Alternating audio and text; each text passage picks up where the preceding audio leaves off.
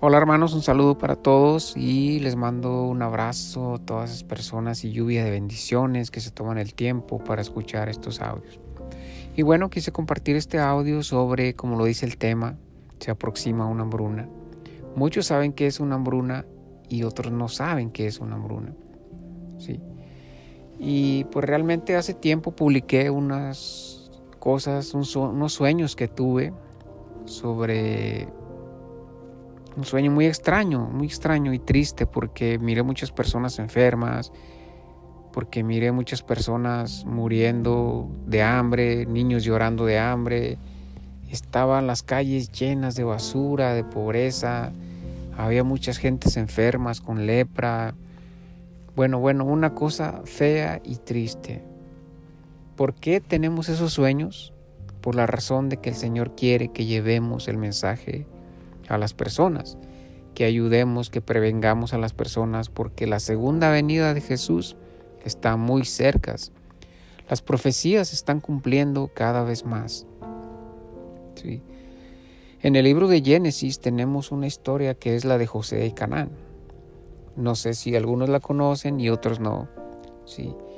Y yo siempre he dicho, todas las cosas que pasan en tu vida es por una razón y esa es una historia muy bonita que incluso es donde pasó una hambruna. Y les voy a contar un poquito, espero les ayude. Y José de Canaán se trata de un, un muchacho que era el más chico de la familia, al cual sus hermanos no lo podían ver, lo odiaban porque su papá era el que quería más y su papá él le daba todo. Y entonces ellos, los hermanos, lo odiaban tanto que llegaron a venderlo lo vendieron como esclavo y le dijeron a su papá que ya no lo encontraron, que se había perdido, que se había muerto, que los lobos se lo habían comido, que quizás ya no lo encontraron. Entonces su papá lo dio por muerto. José de Canaán fue vendido como esclavo y entonces ah, fue a llegar a manos del faraón. Él estuvo en prisión y el faraón pues lo, lo compró él como esclavo. Entonces lo tuvo con él y José de Canaán pues pasó una historia muy triste, pero por algo tuvo que pasar todo eso. Sí, entonces lo que pasó con José de Canaán, que el faraón tenía sueños extraños donde veía vacas flacas y vacas gordas y como lo dije ya, los sueños cuando uno los tiene son por alguna razón. Y José de Canaán le interpretó esos sueños al faraón. José de Canaán le dijo al faraón el que iba a haber siete años de hambre, siete años de hambruna y escasez de trabajos y iba a haber hambres y enfermedades. Entonces José de Canaán previnió al faraón sobre todo eso, que juntaran comida, y todo lo que hubiera para que se salvaran muchas personas, para que no murieran. Entonces el faraón se sintió orgulloso de él y lo hizo rey. Lo hizo como el, el segundo del faraón. Entonces de ahí Dios le comenzó a mostrar a José de Canaán que el por qué tuvieron que pasar todas las cosas desde su nacimiento hasta cuando cayó en manos del faraón por la la razón de la hambruna, porque Dios sabía que la hambruna iba a llegar, entonces tuvieron que pasar todas esas cosas.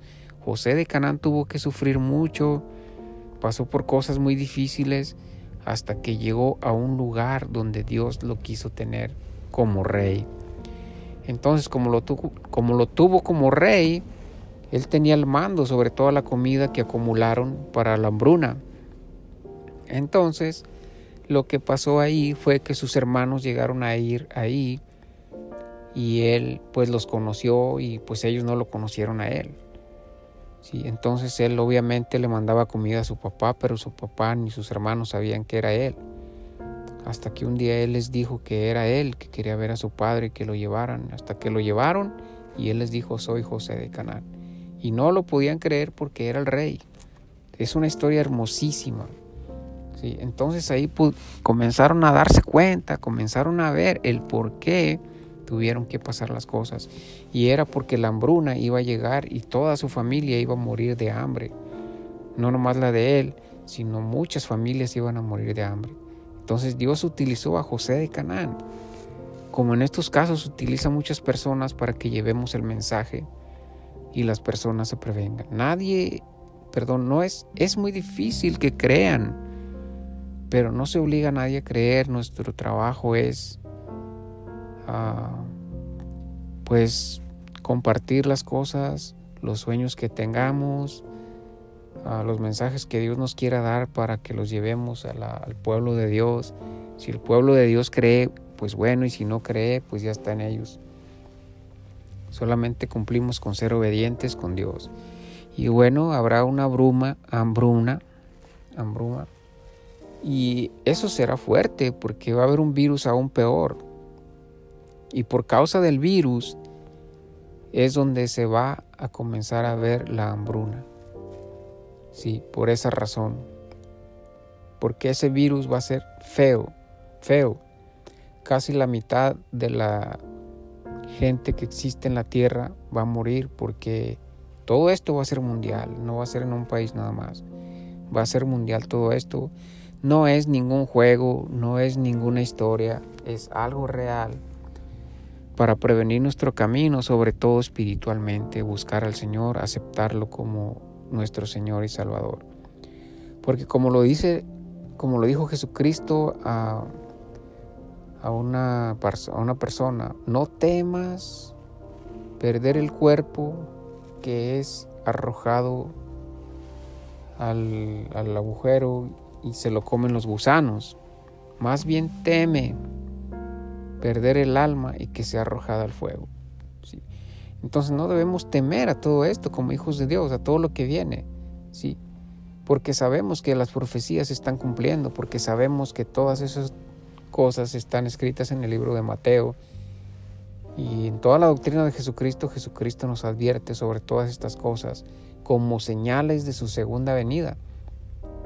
Entonces tenemos que estar listos, prevenidos, sobre todo espiritualmente, para pues para aceptar todo lo que viene, porque, bueno, en mi caso, pues me da a mí no, gusto, tristeza también, gusto porque sé que cada vez está más cerca la venida del Señor.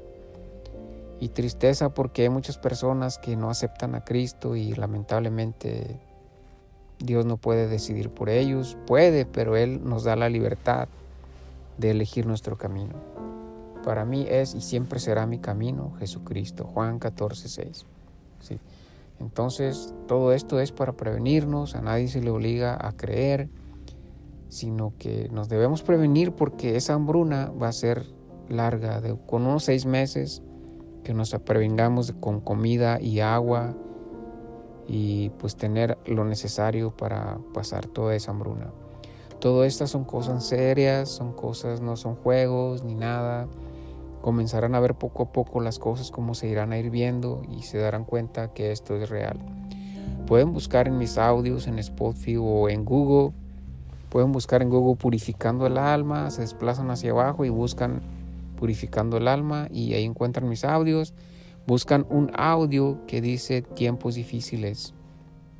Y ahí es donde yo también publiqué a principios del año que iba a haber una escasez de trabajo, que iba a haber enfermedades, y fue algo cierto donde mucha gente no creía, donde mucha gente decía que yo era un falso profeta, pero yo no soy ningún profeta, no me hago pasar por profeta porque no lo soy.